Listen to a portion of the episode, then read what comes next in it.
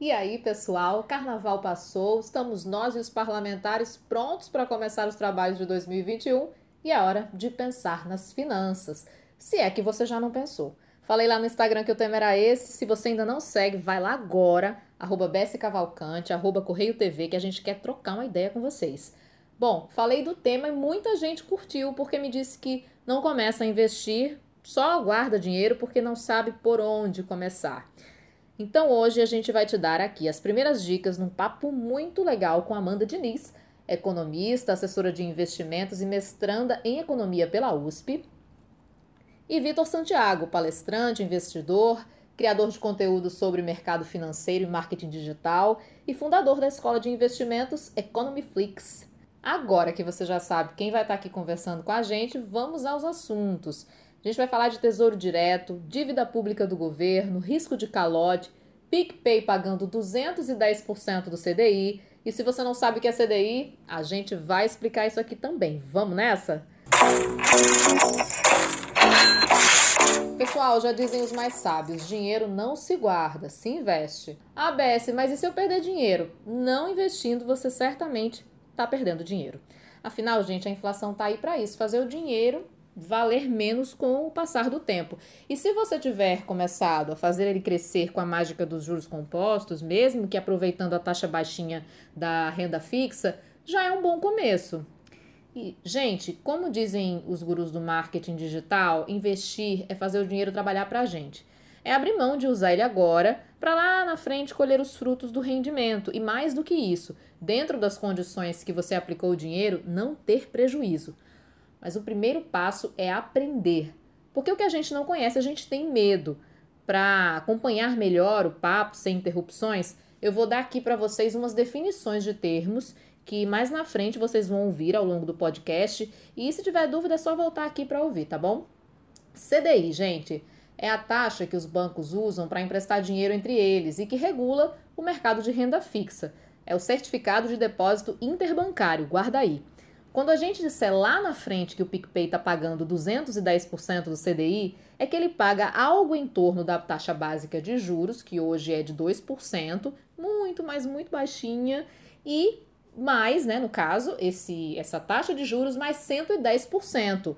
Uma melhora razoável, né? Porque é o triplo do que paga hoje a poupança.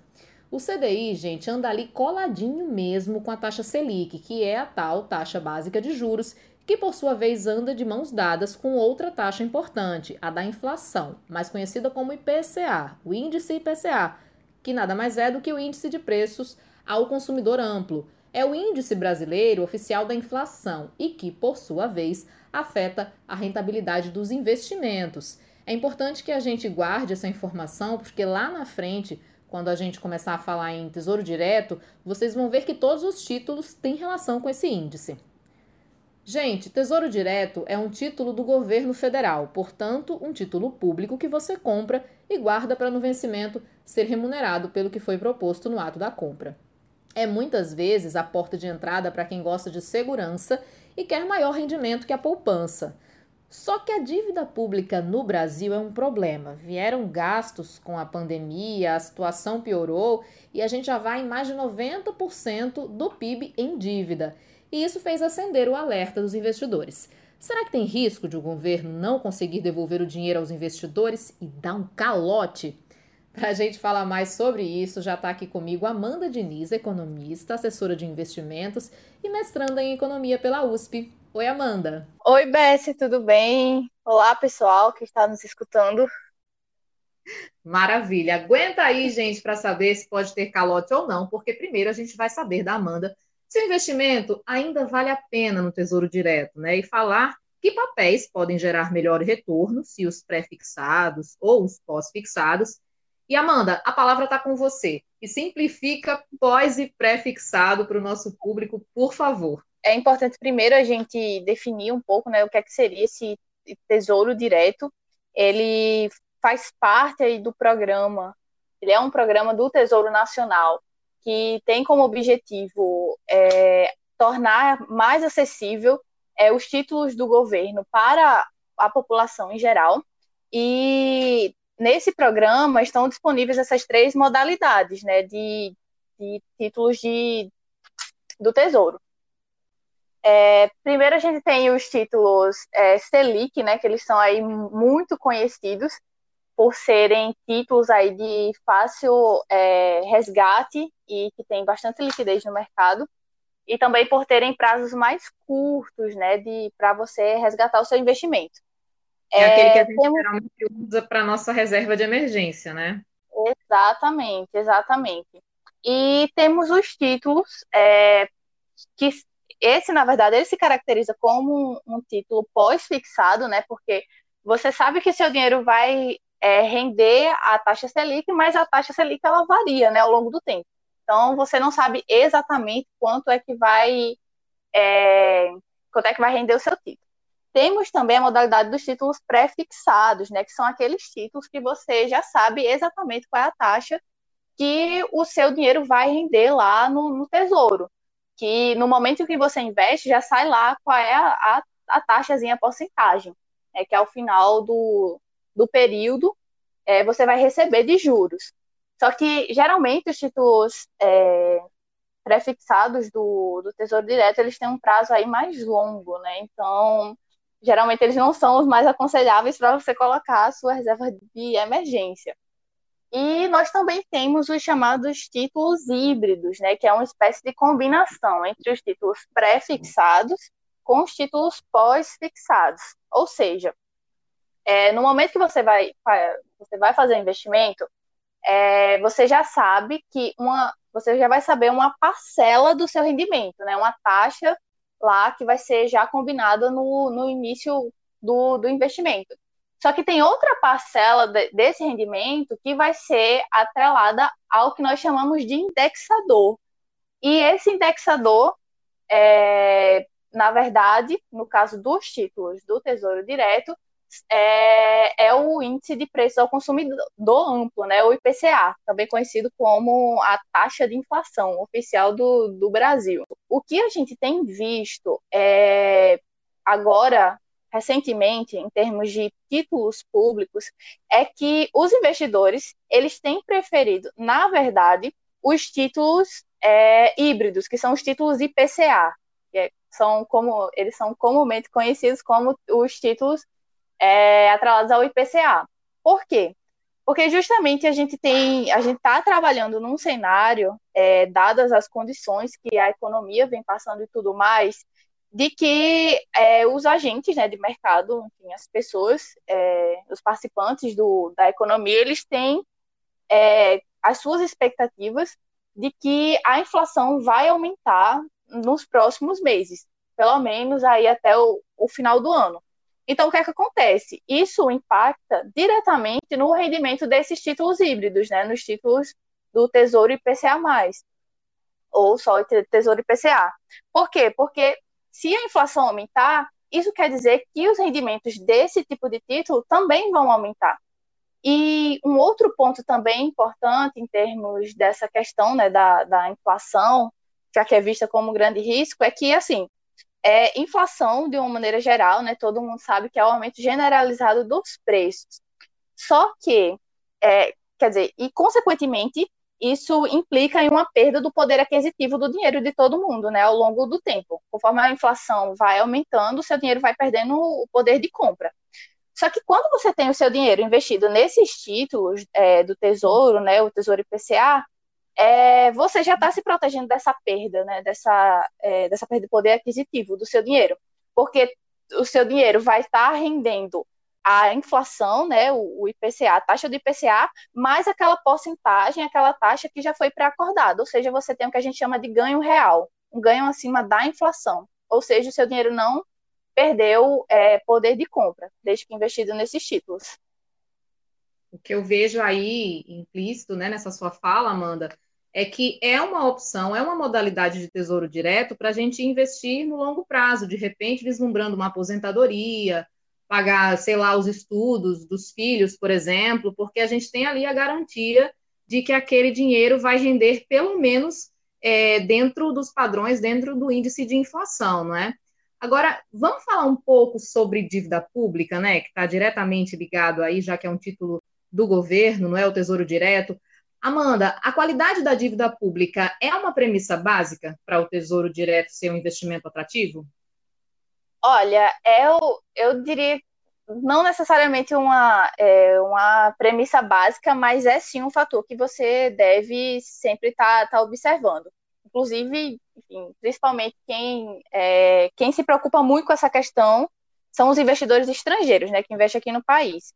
Mas, assim, é sempre bom a gente estar tá, tá ligado nessa questão, porque ela vai dizer é, a trajetória da dívida pública né, brasileira vai dizer muito a respeito do recebimento dos juros de, desses títulos, né? Porque, assim, o Tesouro Direto, ao contrário do que a grande maioria das pessoas pensam, é, ele não corresponde ao montante total da dívida do governo. Né? Ele é apenas uma parte. É, agora, em janeiro, o estoque, né, o, o, o valor total é, desse, do Tesouro Direto era de 62 bilhões de reais. E o estoque da dívida inteira, inteira do, é, do governo federal era de 6,6 trilhões, né, o que corresponde aí a 90% do PIB. E agora, nesse caso que a gente vem enfrentando aqui no país, né, refletido aí nesses 90% do PIB, é de fato preocupante. Né, não só em termos de títulos do Tesouro Direto, como da, da economia no geral, né, que aí vai impactar diretamente na sua capacidade de poupança também.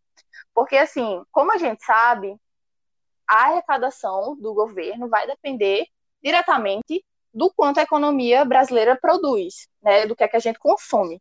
Porque todos é, os tributos vão incidir sobre, sobre consumo, sobre renda, enfim. Quando você tem uma dívida, né, um endividamento que alcança 90% de tudo que é produzido no Brasil, né, em determinado período, você começa a questionar se o governo ele vai ser capaz, ele vai ter capacidade de pagar. E como a gente sabe, o governo brasileiro já vinha enfrentando dificuldades nesse sentido antes mesmo da pandemia, né? A gente já vinha com as contas fiscais se deteriorando, né? O governo vinha aí registrando o que a gente chama de resultado primário, que o governo arrecadou menos do que ele gastou. E ele já vinha apresentando déficit nessa conta, né? Ou seja, ele estava gastando mais do que ele estava arrecadando. Então, se o governo gasta mais do que arrecada, isso acaba implicando em uma menor capacidade de pagamento de sua dívida, né? Com essa pandemia, essa conta acabou se deteriorando ainda mais. Né, hoje a gente tem um, um, déficit aí nas contas públicas em torno de, de 9,49% do PIB. Ou seja, já as contas públicas já encontram-se deterioradas. Então, assim, acaba que você começa a se preocupar se o governo brasileiro vai, de fato, aí ter capacidade de, de pagar, de honrar, né, essa sua obrigação. Só que, assim, é sempre importante a gente lembrar que, no histórico, é, a gente pegando aí o histórico dos últimos anos, isso nunca aconteceu, né? Então, também não, não há motivo para pânico nesse sentido. Mesmo a gente não vendo uma manobra do governo sinalizando um ajuste fiscal, que é o que se espera, né? Tanto o mercado uhum. financeiro quanto a própria estrutura, né? Hoje a gente vê, como você mesma falou, ainda bem que essa dívida ela não se reflete é, diretamente no Tesouro Direto, mas gera uma certa insegurança, não é? Você hoje como é que você vê isso em relação aos títulos, né? Hoje, para quem vai investir, pode investir seguramente, sem medo, de repente o governo não conseguir é, devolver esse dinheiro que a gente emprestou para ele? Olha, particularmente, eu, eu diria que sim, que ainda há espaço para investir sem, é, sem haver, enfim, essa uma espécie de pânico né, em relação. Agora, é óbvio que, assim, a gente tem que estar tá sempre atento ao que está acontecendo, né?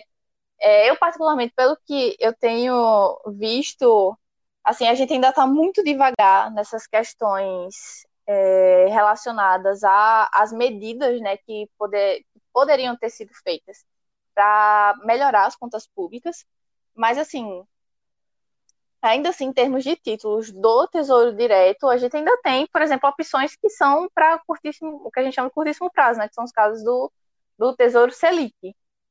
Mas, mas enfim, nesse caso ainda assim eu ainda vejo como uma boa alternativa. Agora, claro, a gente sempre tem que olhar também é, qual é o reforçando, né? qual é o, o perfil do investidor e também quais são as alternativas que ele tem no mercado. Porque, assim, eu falo isso considerando que a gente só esteja é, vendo os títulos do Tesouro Direto, mas existem outras alternativas é, em títulos de renda fixa também, que são muito mais atrativas do que os títulos do Tesouro. Maravilha! Então já vou deixar aqui para você um convite para um próximo episódio a gente falar sobre essas outras alternativas mais rentáveis, que é tudo que a gente quer saber, onde colocar o dinheiro para ele render mais. Amanda, muito Ótimo. obrigada pela sua participação aqui com a gente. Ah, eu que agradeço, Bess. E estou aí a posto para honrar com o convite. Para começar no mundo dos investimentos, é preciso, como a Amanda falou, definir o grau de risco a que você pretende se expor.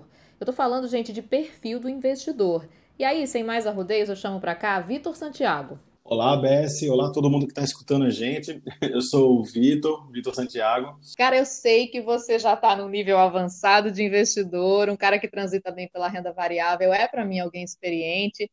Mas me fala, para fazer o dinheiro render, a primeira coisa é o quê? Investir na renda fixa? A gente ter uma reserva financeira, é isso? E vamos lá, Bessie. Essa é uma pergunta que eu escuto bastante sobre investimento, né, renda fixa, renda variável. E acredito que hoje a gente consegue ter, dentro do mercado financeiro, um panorama de vários ativos, né, de, de várias, vários produtos de mercado financeiro, que eles acabam sendo atrativos para um público mais conservador, que, que quer começar a investir e muitas vezes não sabe como. Então, acredito que para quem vai dar o primeiro passo no mercado financeiro, sugiro que comece pela renda fixa. E não tem jeito, né, Vitor? Para começar a investir, tem que ter a tal famosa reserva de emergência. E isso Sim. precisa ficar num local que você tenha liquidez, ou seja, que na hora que você precise do dinheiro, você possa retirá-lo sem prejuízo, né? Sim. É, e aí a gente fala de um produto bancário que é, acho que todo mundo conhece, que é a poupança, né? A poupança hoje ela não é tida como um investimento, ela é tida como um lugar que você coloca a sua reserva de emergência em que você é, consegue, de fato, alocar um capital ali que você tem uma liquidez rápida, você consegue mexer nesse dinheiro rápido. É, é, vale a gente falar, Bess, que para o consumidor é muito interessante ele entender que o hábito de poupar é uma coisa importante, mas o produto bancário poupança, em termos de rentabilidade, não. É, a poupança é muito interessante quando a gente fala de liquidez e você tem um tempo ali para você resgatar o seu dinheiro, ela é instantânea. Mas em termos de investimento, hoje a gente tem dentro da renda fixa produtos muito mais interessantes. Até porque só para as pessoas se ambientarem, né? A poupança paga o quê? 70% da taxa Selic? A nossa taxa Selic está em 2%? Isso. Esse, esse, na verdade, é o menor patamar histórico que a gente já teve da taxa Selic e, de uma forma é, que acompanha né, a taxa Selic, a poupança também hoje a gente tem a menor rentabilidade histórica da poupança. No caso, a gente já tem uma rentabilidade negativa da poupança. E aí, Vitor, a gente tem que colocar também, não, não excluindo a poupança, porque a gente sabe que ela é uma, uma opção para muitas pessoas, mas a gente tem que colocar também a questão da inflação, né? Acaba que aquele dinheiro que fica ali parado na poupança, ou ele rende tão pouco, ou não rende nada, de acordo com o que a gente tem com a inflação, não é isso? Que as pessoas acaba que não vale a pena deixar o dinheiro ali e é melhor acabar procurando uma outra, uma outra forma de investir esse dinheiro, não é isso? Isso. Então, assim, é, para quem está nos escutando agora, é muito importante ele entender qual é o perfil de investidor dele. Se esse dinheiro que ele tem é, é um dinheiro que ele pode alocar no investimento ou se é um dinheiro que ele usa como reserva de emergência. Eu sempre sugiro que as pessoas só comecem a investir depois que elas tenham a sua vida financeira mais organizada. Não adianta você querer investir para ganhar, para ter uma boa rentabilidade, mas se não sobra dinheiro no final do mês, sua vida está desorganizada. Então, a poupança ela é muito interessante hoje para quem quer deixar sua reserva de emergência, aquele dinheiro que ele não está preocupado se vai rentabilizar muito ou pouco, mas é um dinheiro que ele sabe que se ele precisar de uma emergência, ele tem aquele dinheiro rápido. Hoje, em relação à parte do investimento, a gente tem alguns produtos bem interessantes, como o Tesouro, e alguns outros produtos também, como o fundo imobiliário. É, são hoje produtos de renda fixa bem atrativos. Assim.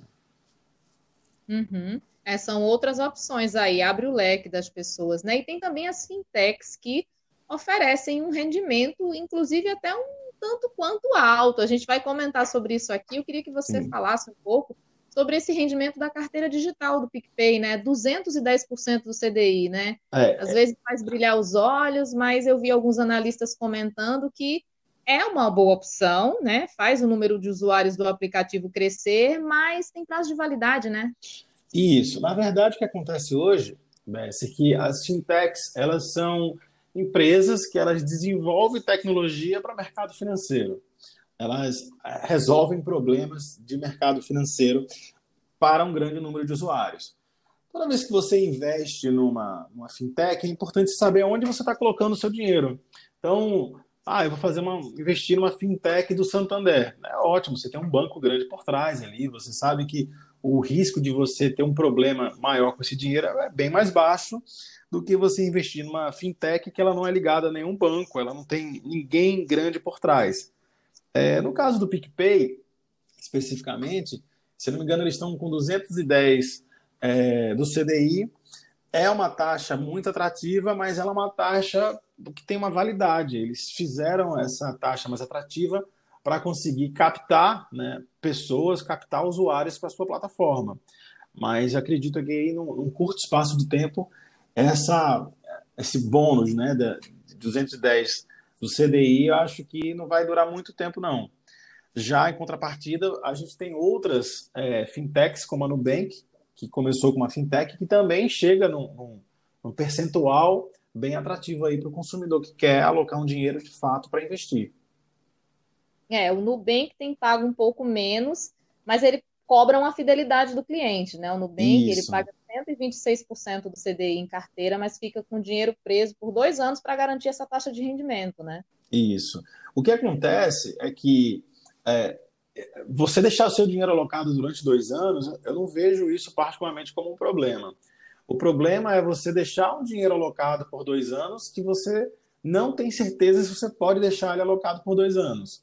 Toda vez que a gente vai fazer um investimento, e isso é importante ficar muito claro para quem está nos ouvindo, é que a gente tem três pilares muito fortes, tá? Então, você está me escutando agora, você olha para sua frente e imagina três, é, três pilares. Um é qual é o, o, retorno do teu investimento. Ah, o meu retorno é 210 do, do CDI, o meu retorno é, sei lá, meio por cento ao mês. Então você tem que tá, saber muito bem quanto é que você vai receber aí do, do retorno do teu capital. Isso também descontando taxa, descontando imposto. Então você precisa realmente saber disso. A outra coisa é qual é o risco do meu investimento. Então, por exemplo, a poupança no começo da década de 90, se não me engano, em março da década de 90, a gente teve a poupança confiscada pelo Collor. Então, a gente tem que entender qual é o risco do, do investimento que a gente está alocando o nosso capital. E o outro é entender qual a liquidez. Então, por exemplo, a poupança, eu estou investindo, estou né, colocando meu dinheiro em algo que é, eu tenho uma liquidez rápida, eu consigo tirar meu dinheiro na hora ali, mas ele também não rende nada.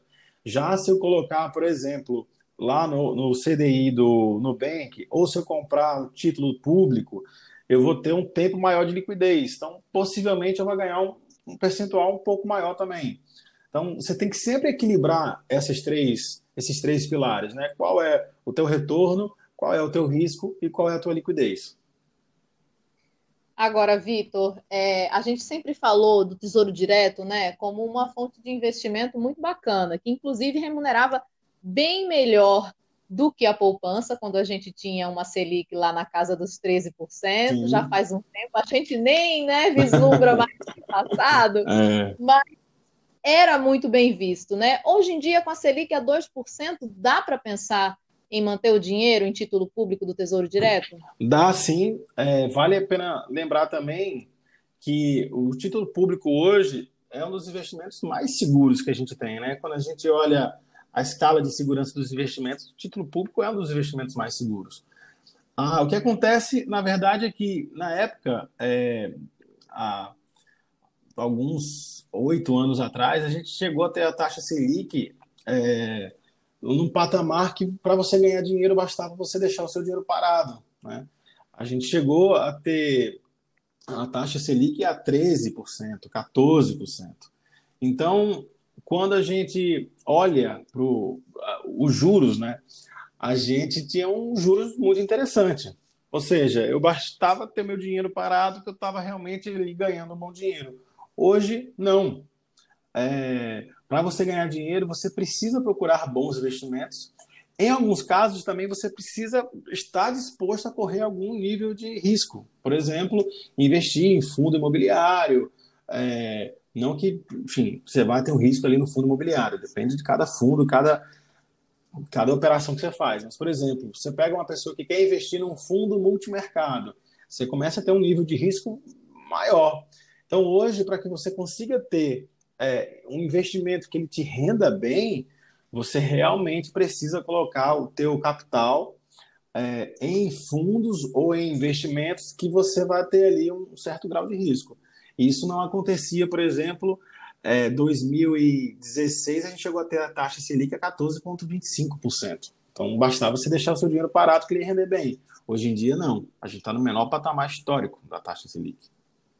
E a gente fala sobre isso, inclusive, aqui, né? Quando a gente fala é, sobre essa questão dos investimentos em renda fixa, a gente não quer dizer que é risco zero, né? Quando a gente pega o próprio tesouro, nada mais é, arriscado, enfim, há outras coisas mais arriscadas, sim, Bessie. Mas quando a gente fala sobre o tesouro pré-fixado, imagina, hum. sem saber a que patamar a nossa inflação vai atingir né, nos próximos anos. Quando você pega um título do Tesouro prefixado a longo prazo, o risco é grande, sim. E, no entanto, você está dentro da renda fixa, né? Sim.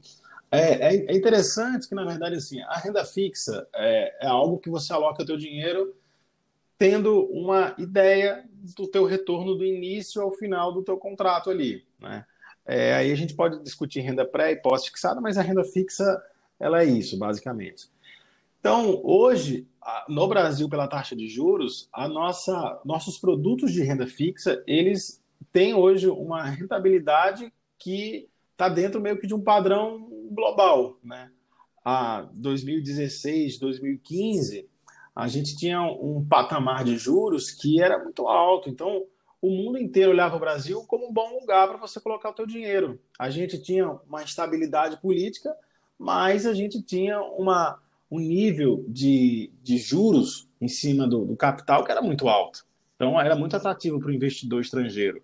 Hoje, para a gente aqui que é brasileiro, eu acredito que seja importante, a primeira coisa, você entender qual é o teu perfil de investidor, se você é uma pessoa mais conservadora, moderada, mais agressivo, entender qual é o, o que é que você pode fazer com o teu dinheiro, ou seja, quanto que você pode esperar, qual é o tempo que você tem para deixar o teu capital alocado no investimento e de fato, assim, qual é o grau de risco que você quer ter, né?